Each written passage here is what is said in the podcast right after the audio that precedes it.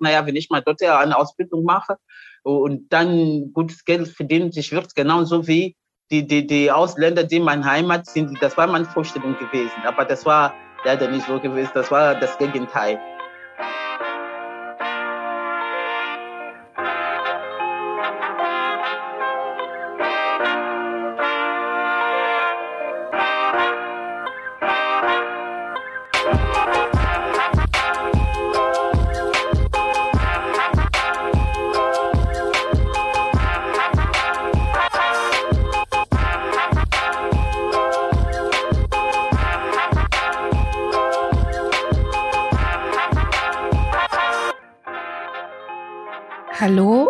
Willkommen zu Telling Our Stories, erzählte Geschichte, dem Podcast zur gleichnamigen digitalen Ausstellung. Dieses Projekt widmet sich dem Thema schwarze deutsche Geschichte und setzt dabei vor allem ein Highlight auf Migrationsbewegungen nach Deutschland, von Deutschland weg. Und es handelt sich hierbei um ein Projekt der Initiative Schwarze Menschen in Deutschland, kurz ISD. Mein Name ist Jeanne Sakisawandi. Ich bin Kuratorin, politische Referentin und in diesem Kontext Host dieses Podcasts, in dem ich mich Folge für Folge mit spannenden Menschen unterhalten darf. Und ein kleiner Hinweis noch, bevor wir starten. Der Podcast und das ganze Projekt insgesamt, also auch die Ausstellung, richtet sich vor allem an schwarze Menschen. Ihre Geschichte soll hier im Fokus stehen, ihre Erfahrungen als schwarze Menschen in Deutschland, sind in diesem Podcast zentral. Letztlich ist es natürlich so, alle, die sich für das Thema interessieren, sind eingeladen, sich den Podcast und die digitale Ausstellung anzuhören bzw. anzuschauen. Ihr hört jetzt gerade die sechste und damit schon die vorletzte Folge von Telling Our Stories. Nachdem wir uns in der letzten Folge einen Blick auf Kolonialismus, Weimarer Republik und Nationalsozialismus schon geworfen haben, wollen wir uns diesmal dem Thema deutsche Nachkriegszeit äh, widmen. Denn in dieser Folge wollen wir uns vor allem den Themenkomplex von mosambikanischen VertragsarbeiterInnen in der DDR anschauen. Ganz besonders interessieren uns natürlich die wenigen Frauen, die sich für ein Leben in der DDR zumindest auf Zeit entschieden haben. Und Olga Makuakua ist mein Gast heute und sie ist eine solche Person telling our stories, telling our stories, our stories, stories. Bevor ich sie vorstelle, möchte ich aber erstmal, so wie immer, eine kurze Einführung zur, ja, ich sag mal, historisch-politischen Situation. Wir befinden uns in der Nachkriegszeit, beziehungsweise auch schon ein bisschen fortgeschrittene Nachkriegszeit. Mitte der 70er Jahre erlangt Mosambik seine Unabhängigkeit. Bis dahin stand es unter portugiesischer Fremdherrschaft. Neben den verschiedenen Dekolonisierungsbewegungen ist aber vor allem das politische Geschehen stark vom Kalten Krieg geprägt. Und in dieser Situation entscheidet sich die Frelimo, das Land sozial nach sozialistischen Vorstellungen aufzubauen. Frelimo ist ein Begriff, der auf jeden Fall noch öfters fallen wird in dieser Folge wahrscheinlich.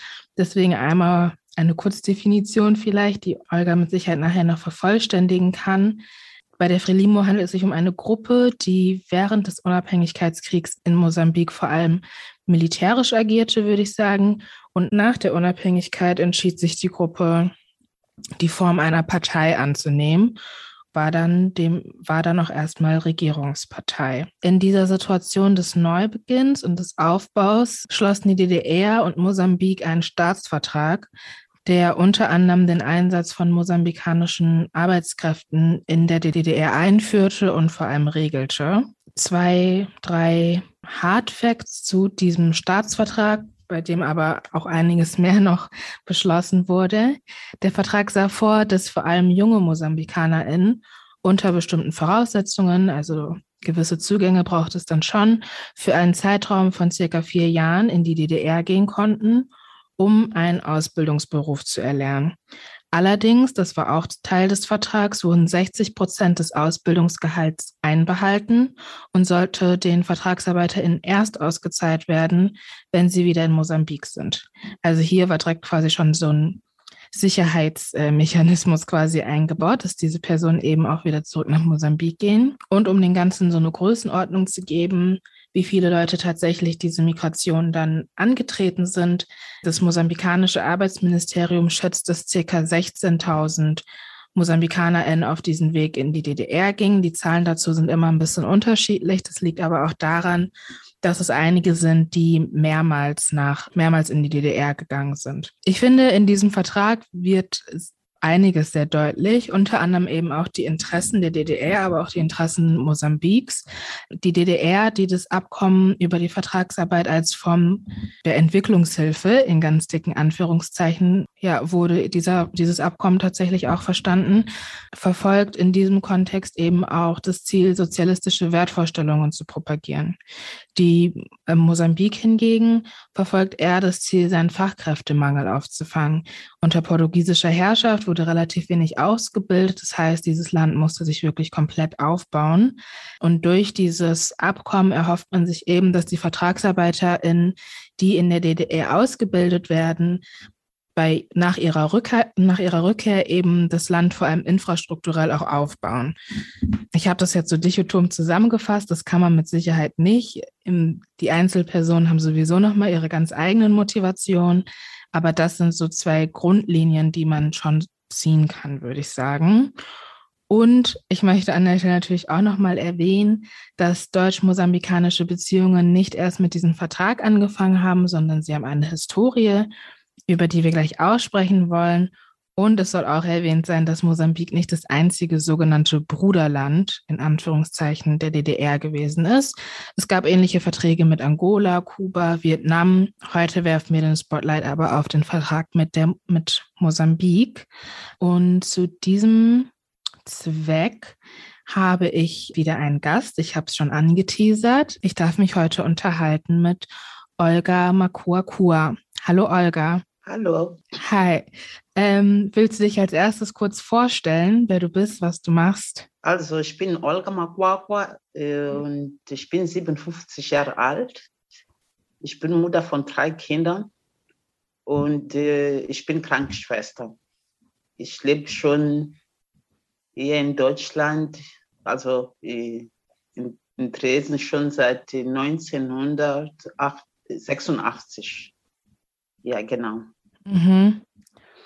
Genau, und du bist auch im Zuge von diesem Vertragsarbeiter in Abkommen nach in die DDR gekommen.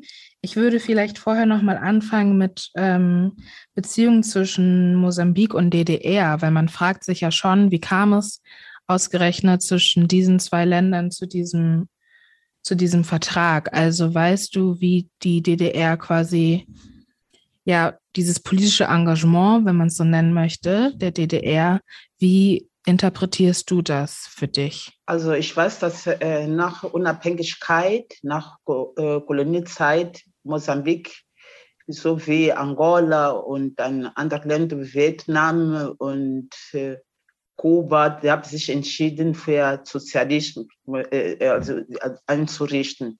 Mhm. Und deswegen die Länder, die Sozialisten waren, das heißt so wie, ich sag mal so, ja, Geschwister, die haben halt dieselbe Interesse, die Bevölkerung mehr, mehr zu schützen, so dass es darf keinen Arm geben, es, es darf keinen äh, Reich geben.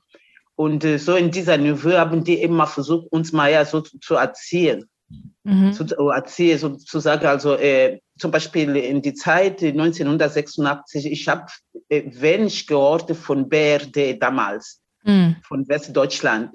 Man hat uns nicht so richtig geklärt, was das ist, was, was überhaupt passiert ist oder in die Schule. Äh, wir wussten, dass äh, es gab der zweite, äh, also Weltkrieg und aber was ganz genau gewesen war, nur nach und nach, wo man ja in Deutschland war, hat dann mit Kollegen dann mal ja gesprochen und da bei uns das erzählt. Aber nur das Böse bedeutet, dass, also, das ist Kapitalismus und dann man, wenn du arm bist, dann schläfst du nur auf die Straßen, aber das ist, der Sozialismus, die versucht, dass er, dass niemand auf der Straße schlafen darf oder niemand sich verhungern darf. Und das war solche äh, Ideologie, die wir mal immer damals äh, eben gelernt haben und auch nach Deutschland gekommen. Das hat uns mal sehr, sehr motiviert und dann auch äh, einen schönen Beruf hier zu lernen, die wir mal später nach, äh, bei uns zu Hause üben konnten ohne Probleme, dass man keine sich Sorge machen kann um um Arbeit. Das war eben so, dass äh, du, du kommst nach DDR und danach du bist nach Hause, du, du wirst wieder nach Hause zurückkehren und dann bist du eher erfolgreich. Und dadurch, dass man noch viel zu jung war, jeder hat solche Träume gehabt. Mhm. Das heißt also auch in Mosambik wurde schon quasi immer sehr klar vermittelt, die DDR ist ein gutes Land. Es ja. Ist, ähm, ja. Okay, aber Mosambik mit Frelimo als äh, Regierungspartei war ja auch dabei, sich quasi sozialistisch aufzubauen. Ja, ja. ja. Und dann gab es ja bestimmt auch quasi ähm, Zusammenarbeit zwischen der Frelimo und äh, DDR-Regierungsmenschen, oder?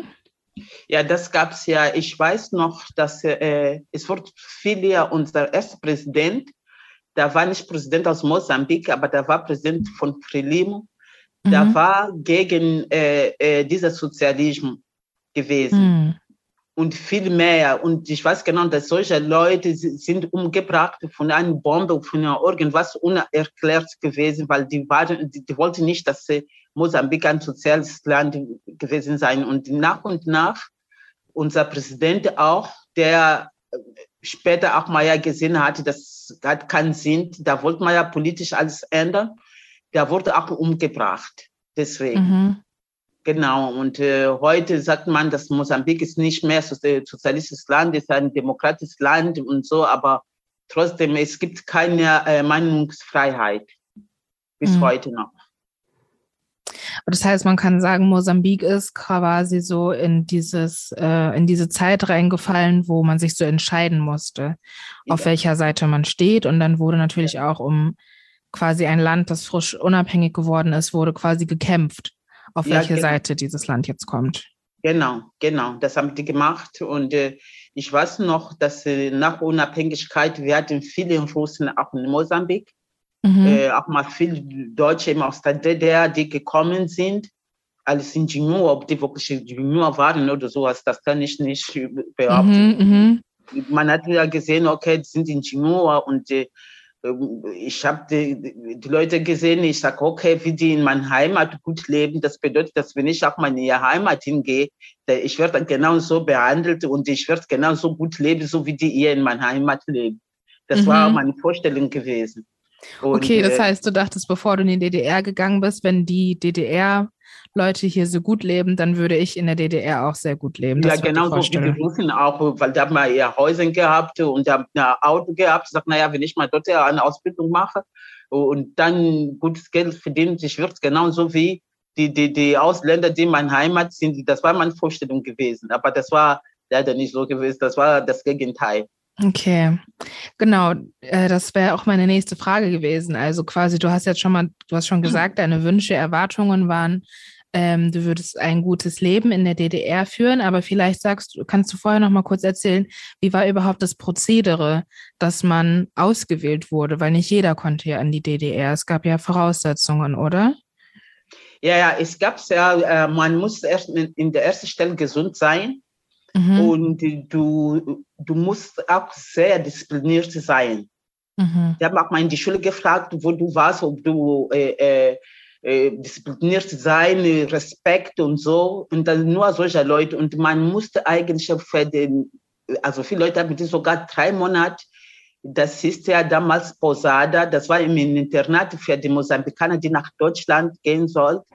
Mhm. Und äh, die haben dort drei Monate oder vier Monate verbracht, um zu gucken, wer ist sehr äh, schlecht erzogen oder wer hat keine Disziplin. Und wenn die das dort rausgefunden haben, dass du äh, frech bist oder irgendwie, dann haben sie mal ja rausgeschmissen. Und nur diejenigen, die, die alles gemacht haben, was sie dort in dieser Posada gesagt haben, gesagt, okay, der ist pünktlich, der hat Respekt, der ist fleißig, und dann nur solche Leute äh, äh sind dann nach DDR dann gekommen. Okay, aber war das immer so oder gab es diesen Fall, dass man vorher quasi in dieses Internat gekommen ist? Warst du auch auf so einem Internat? Ich war, na, mein Fall war ganz anders. Wollte in die Zeit dann 86. Ich glaube, das hat, wann hat das angefangen? Ich weiß nicht, 79 oder 80.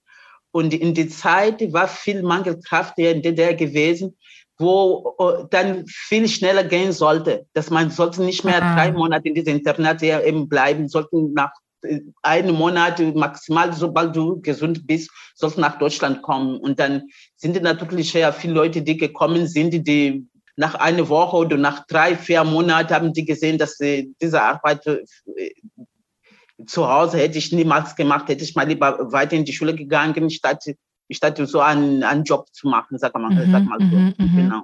Okay, das heißt, am Anfang wurde quasi noch sehr genau geguckt und aussortiert, wer ja. darf in die DDR, aber später ja dann auch als du gegangen bist, du bist 1986 in die DDR gegangen, ja. ähm, hat man nicht mehr so genau geguckt. Und das liegt, ja. genau, hast du auch gerade schon gesagt, am Anfang noch sehr kontrolliert, aber später war quasi auch Arbeitskraftmangel in der DDR ja. und dann hat man nicht mehr so genau geguckt. Das heißt, du bist mit 1986, das heißt, du hast schon zu denen gehört, die ein bisschen später erst, genau. äh, gegangen sind. Genau, und dann, du ähm, hast dich dafür entschieden, in die DDR zu gehen. Du kommst an. Was sind so deine ersten Eindrücke? Na, erstmal andrucken, wir sind mit dem Bus von äh, äh Berlin-Schönefeld und dann gab es dort drei oder vier Bussen. Und äh, mhm. die haben gesagt, die haben nur gesagt, du gehst in dieser Bus, in dieser Bus, in dieser Bus. Und ja, man wusste nicht genau, wo man hingeht. Und dann mhm. bist dort in dieser Betrieb angekommen. Und dann sind wir uns geteilt, du und du, du, du, Maria, Olga und so, du, du schläfst mit dem, du, Maria und so, du, äh, Fernanda, du schläfst mit dem und dann, ja, haben wir uns geguckt, weil wir uns vorher uns nicht kannten oder irgendwie. Es mhm. gab auch keine Möglichkeit, dass die Leute vorher, die, die sich kannten, dass sie vielleicht zusammenziehen in einem Zimmer. Und eine Woche später, dann haben wir von uns ausgemacht, diejenigen, die sich gut verstanden haben, ob wir uns mal tauschen konnten mhm. im Internat. So, okay, für mich ist es lieber, wenn ich mal mit Maria oder mit Anna zusammen bin und der, ja, für mich ist es auch lieber. Dann, das war möglich gewesen, aber unter uns dann. Aber am ersten Tag ist man dort gekommen, sag mal so, hingeschmissen dort im Internat. Ja, und dann zwei, drei Tage sind wir, hatten wir einen Betreuer gehabt. Mhm. Und der Betreuer hat äh, mit uns dann in einem Warenhaus, da, dort mussten wir mehr Klamotten kaufen, was uns gefällt, aber müssen, müssen wir auch mal äh, durch unser Gehalt, das Geld, wenn du dann Einkaufen gemacht hast für 200 oder für 300 DM, du wirst dann irgendwann aus deinem Gehalt dann abgezogen. Mm, okay, genau. verstehe. Ja, so war das gewesen. Okay, und ähm, also erstmal kam in eure Unterkunft, also wahrscheinlich diese Arbeiterwohnheime, meinst du, wo man ja. dann, ähm, wo alle, die da gewohnt haben, waren quasi Vertragsarbeiter und dann ja. ein Betreuer, der quasi eure Ansprechperson ist und erstmal mit euch einkaufen gegangen ist. Dann, ähm, genau, ich glaube, bei den ersten, die, die quasi noch Anfang der 80er Jahre in die DDR gekommen sind oder gegangen sind, die haben ja noch Deutschkurse und sowas gemacht oder zumindest ja, so einen genau. Crashkurs. Habt ja. ihr das auch noch gemacht oder wurde das nicht mehr? Ähm oh das ist gemacht, aber das war äh, äh, drei Wochen. Nur, was haben wir gelernt? Maschine, ja. Guten Tag, mhm. guten Morgen. Und dann Broiler, sowas ähnlich hat man ja das gelernt. Mhm. Und äh, was man schneller gelernt hat, war ja Bockwurst. Mhm. So, ja, genau. Und äh, ja, und dann, äh, wir waren dann im Betrieb, dann ging es eben schneller durch die Kollegen, die deutsche Kollegen, die mit uns ah, gearbeitet haben, uns zu kommunizieren. Aber richtig äh, äh, deutsche Sprache zu lernen, das haben uns nicht äh, beigebracht. Also so, nur drei Monate, äh, drei Wochen oder vier Wochen maximal, wo man ja gelernt hat, ja Brot, Butter und so ähnlich, so dass man äh, dann, äh, wenn man ja einkaufen geht, was genau, okay, ich brauche mal Butter, ich brauche mal Wasser, sowas ähnliches. Mehr war nicht. Also in, in, ich glaube nicht, dass die ein Mensch in vier Wochen kann ja wirklich eine Sprache lernen. Das Wahrscheinlich nicht. Ja. Wahrscheinlich nein. nicht. Nee. Ja. Du hast gerade schon angesprochen, du hast eher Deutsch gelernt über deine Arbeitskollegen im Betrieb. Du hattest im Vorgespräch gesagt, du hast zwischendurch auch den Betrieb gewechselt. Aber zuerst, in welchem Betrieb warst du da? Na, ich habe nicht den Betrieb gewechselt. Ich bin, so. im, ich bin immer dort gewesen, mhm. bis da in, in der Wende. In der Wende, dann habe ich ah. mal einen anderen Beruf dann gelernt danach. Okay, ja, genau. Aber in, genau, in was für einen Betrieb bist du gekommen? Also ich war in einem Glaswerk und dieser Betrieb gibt immer noch. Und äh, unsere Arbeit war, äh, mussten wir mal, haben die uns mal gezeigt, dort war ein grüner Knopf, den du mal eher drücken sollst. Mhm. Und dann dieser Maschine hat er die, die, die Flaschen mal, also empfangen und dann in einen Karton und die immer so. Und dann mussten wir Emballage machen. Und, äh, und manchmal mussten wir uns mal wechseln.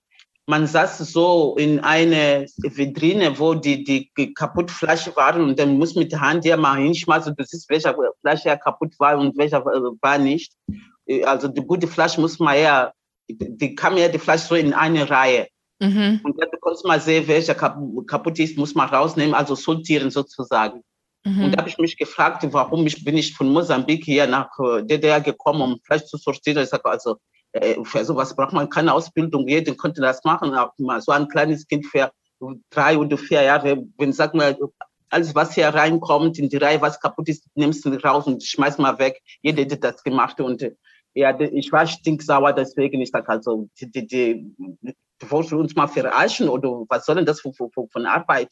Weil ich konnte auch nicht mal mir vorstellen, dass in Mosambik so eine Arbeit gemacht hätte. Hätte ich nie, niemals in meinem Leben. Und deswegen hätte ich auch nicht gebraucht, nach Deutschland zu kommen, um Fleisch zu sortieren.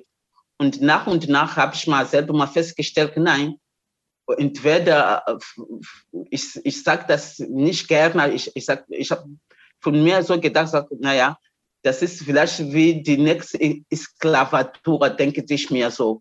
Du kommst von deiner Heimat, du weißt nicht, was man machen soll, du musst man machen, weil so ein Vertrag steht, aber für, für, für uns, wenn die uns mal gesagt hätte, was von Arbeit, die, die man ja Vorstellung wäre, hätte ich niemals äh, mich getraut, nach, nach DDR zu kommen. Ja, verstehe ich natürlich. Also, weil ähm, offiziell hieß es ja, MosambikanerInnen, genau, machen eine Ausbildung in der DDR. Sie lernen etwas, womit sie dann später quasi in der DDR ja, Infrastruktur aufbauen können. Aber ja. gerade diejenigen, die später gekommen sind, so wie du, die haben dann nicht mehr, ich, also so ist es, wie ich es quasi äh, bei meiner Recherche gelesen habe, ähm, ja. dass umso später man gekommen ist, desto schlechter war die Wahrscheinlichkeit, dass man tatsächlich eine Ausbildung gemacht hat, sondern man ja. hat den Arbeitskräftemangel in der DDR genau. aufgefangen. Genau, genau, genau, war das auch gewesen.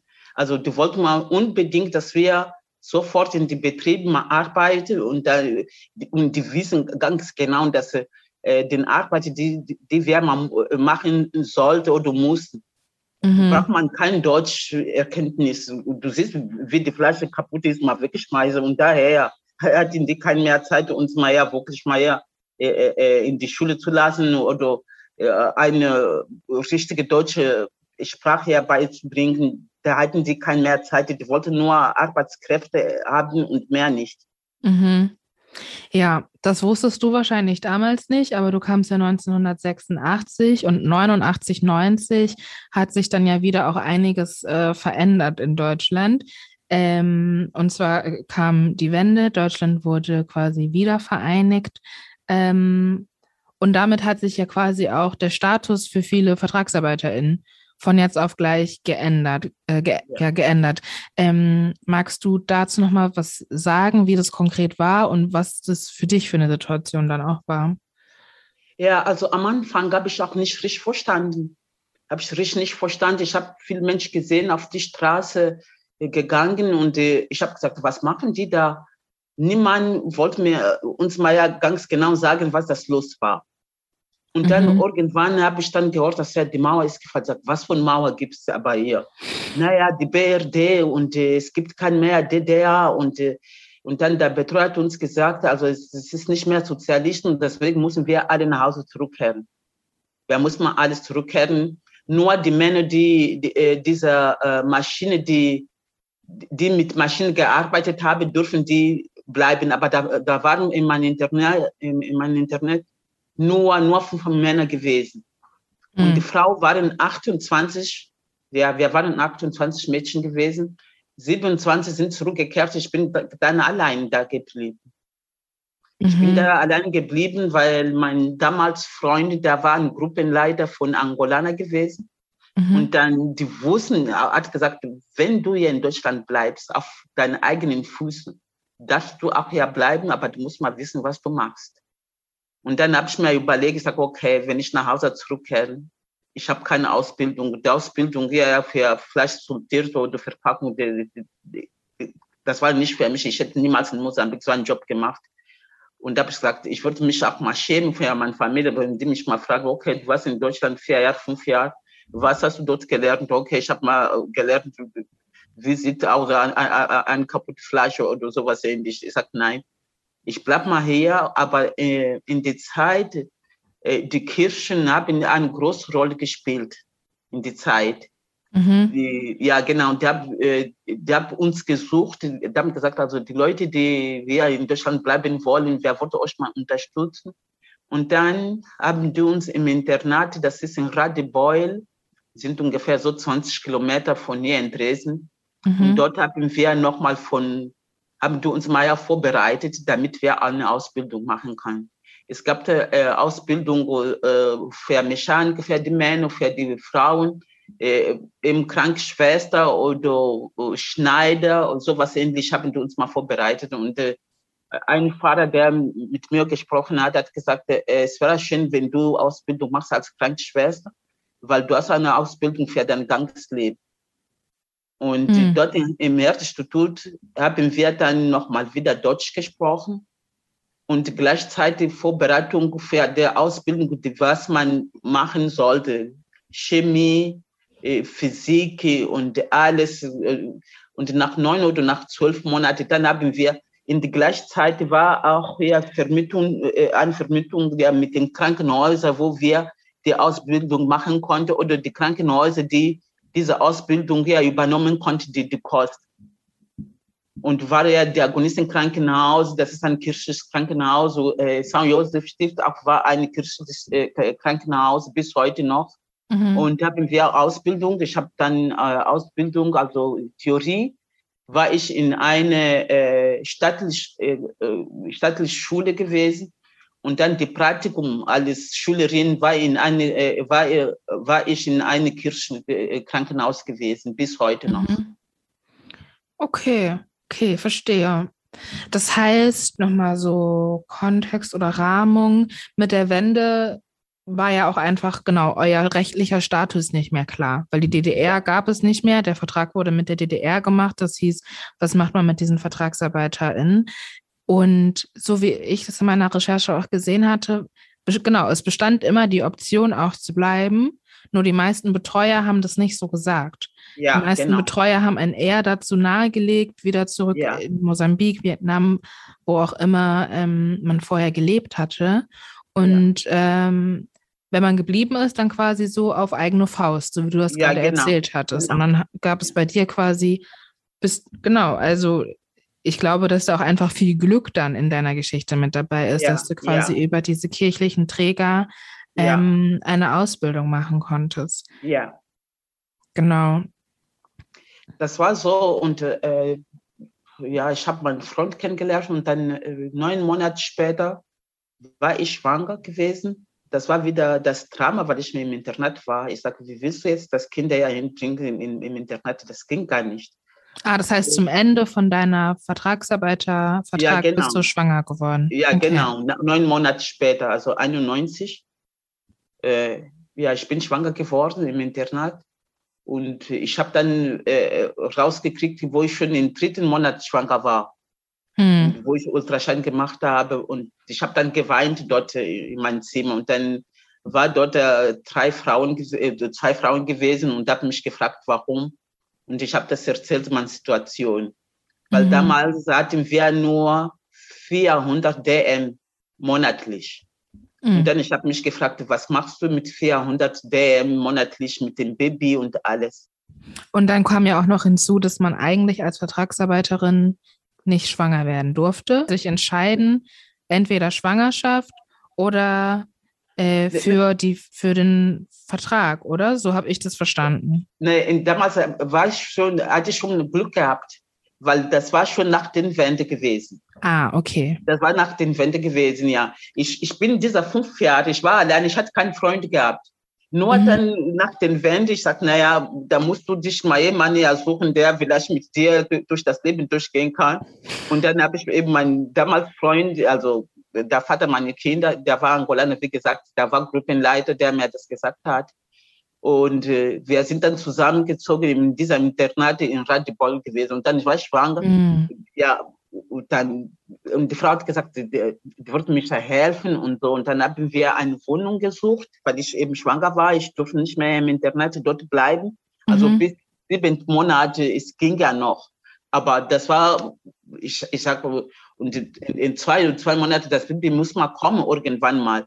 Und ich konnte nicht äh, das Baby vom, Krankenhaus im Internat. Und dann haben wir eine Wohnung gesucht. Und äh, wir haben auch eine Wohnung gekriegt, weil ich, ich mal schwanger war. Aber diese Wohnung war unbewohnbar.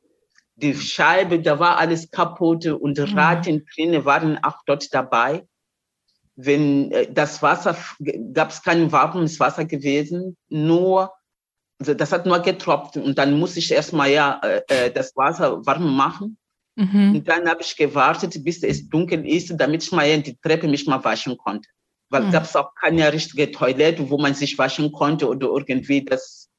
Und die, die Frau hat gesagt, die, die, die darf uns keine ordentliche Wohnung uns mal geben, weil sonst konnte man ja die, wer, wer hätte mal die Deutsch gefährden wegen uns weil 91 es gab sehr sehr viel Brandstifte an den äh, im Internat in, in Wohnheimen von Ausländern von Vietnamiter oder von, von Vietnamesen oder von, von Mosambikanern mhm. oder mhm. von Angola, Angolaner gab es viele Brandstifte in äh, 91 und dann die Frau hat uns gesagt, nee, du darfst uns keine ordentliche Wohnung uns mal geben wo die Deutschen auch sind, sonst es gibt ja Brandstifte, wo die Deutschen auch mal sterben konnten wegen uns.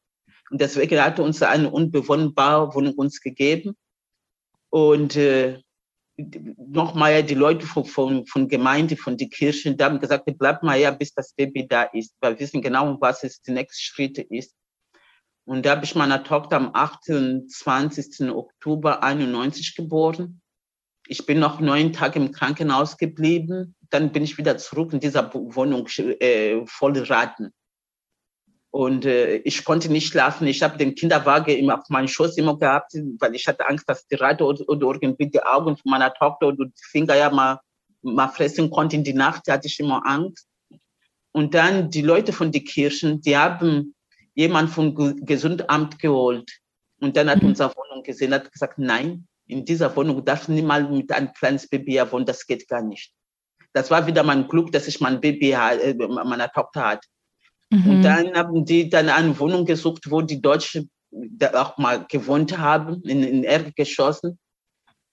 Aber auch die Nachbarn haben gesagt, ja, wir wollen kein Ausländer, wir wollen kein Asylant und so. Und also da haben wir ja richtig Protest gemacht, aber wir hatten schon die Wohnung.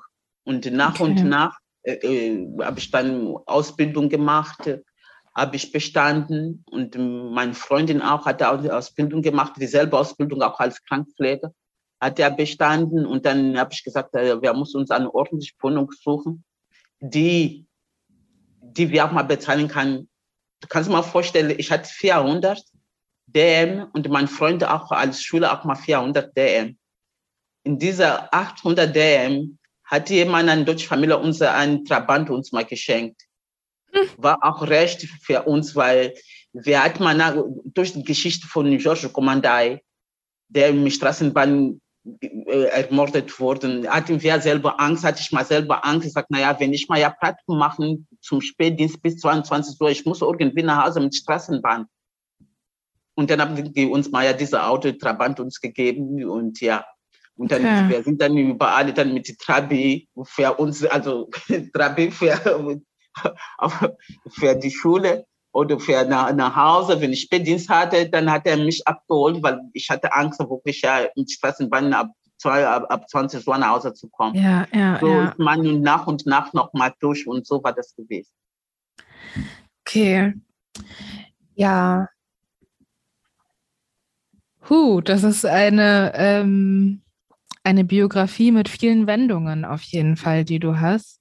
Ja. Ähm, eine Sache, ich will nicht zu sehr darauf eingehen, weil das ist natürlich auch nochmal ein Kapitel für sich, aber die, genau, diese Zeit nach der Wende, viele beschreiben sie ja auch schon, dass es vorher schon angefangen hat, dass ähm, die Stimmung auf jeden Fall nochmal stark gekippt ist, dass es auf jeden Fall viele rassistische Ausschreitungen gegeben hat. Du hast selber erzählt von diesen Brandanschlägen, äh, dieser Fall, in dem eine mosambikanische Person quasi aus der Straßenbahn, nee, ein Angol Angolaner aus der Straßenbahn geworfen wurde. Ähm, das war ein Mosambikaner. Das war ein Mosambikaner. Ja, ja, der George äh, Kommandant. Genau. Ähm, Genau, also ein sehr starkes Aggressionspotenzial, wenn man es diplomatisch ja. ausdrücken möchte. Und gleichzeitig ist die DDR ja sehr lange quasi unter der Flagge aufgetreten von internationaler Solidarität. Also ja. es wurde auch immer von den Brüderländern gesprochen. Ja. Also die mosambikanischen Brüder und Schwester, die in die DDR kommen und sowas. Also es wurde immer ähm, viel Solidarität quasi propagiert und gleich, genau, und die, die DDR hat sich ja auch quasi als der Staat verstanden, der quasi ähm, per Staatsverfassung keine Diskriminierung ja. duldet. Aber die Realität hat ja anders ausgesehen. Deswegen wollte ich dich mal fragen, wie, wie hat das auf dich gewirkt, dass ähm, immer gesprochen wurde von internationaler Solidarität und die Realität war aber anders? Also was hat das quasi, was sind deine Gedanken dazu? Also mein Gedanke, als wir kamen, 96 und eine Woche, wir sind ein bisschen so auf die Straße, kamen viele Jugendliche auf unser äh, Alter und Kinder auch, wollten unbedingt mit uns spielen. Ja, die wollten uns Maya anfassen, die haben, und vielleicht noch, nicht vielleicht, der hatte noch keine äh, äh Afrikaner gesehen.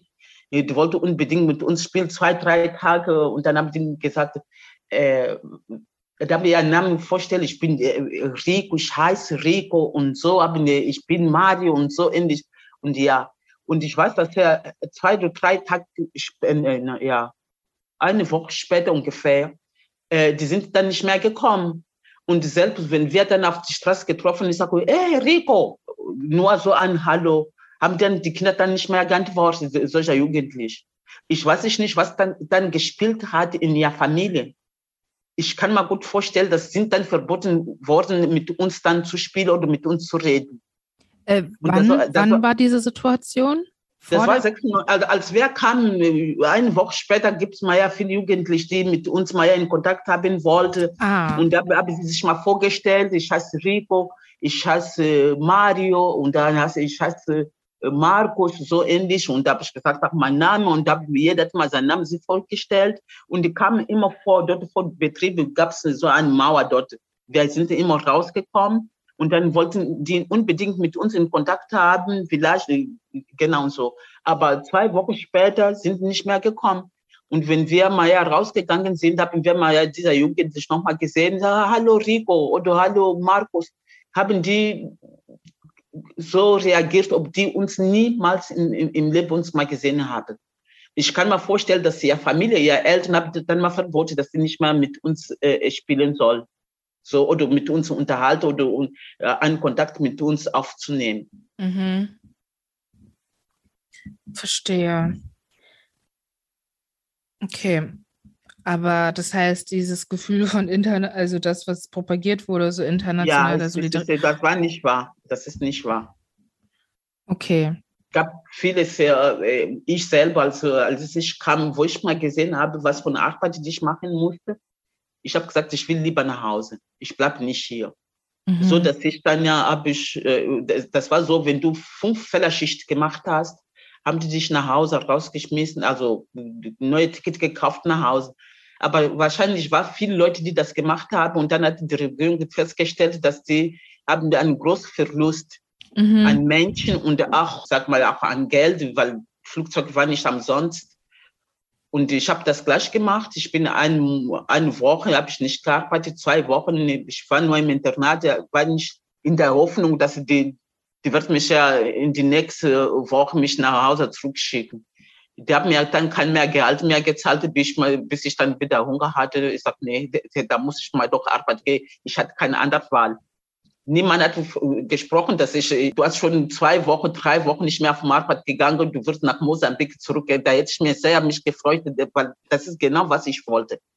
Aber nein, die haben ja kein mehr Gehalt gezahlt, bis ich gesagt, naja, ich kann nicht an, ja, anfangen ja zu Bett, damit ich mal was essen kann. Ich muss mal Arbeit gehen. So war das gewesen, bis dann an die letzten Tage, wo ich dort war. Das genau, hast du ja auch schon im Vorgespräch erzählt gehabt, dass das quasi am Anfang eine Strategie war, die die Leute ja. gewählt haben, einfach nicht arbeiten und dann wird man wieder zurückgeschickt.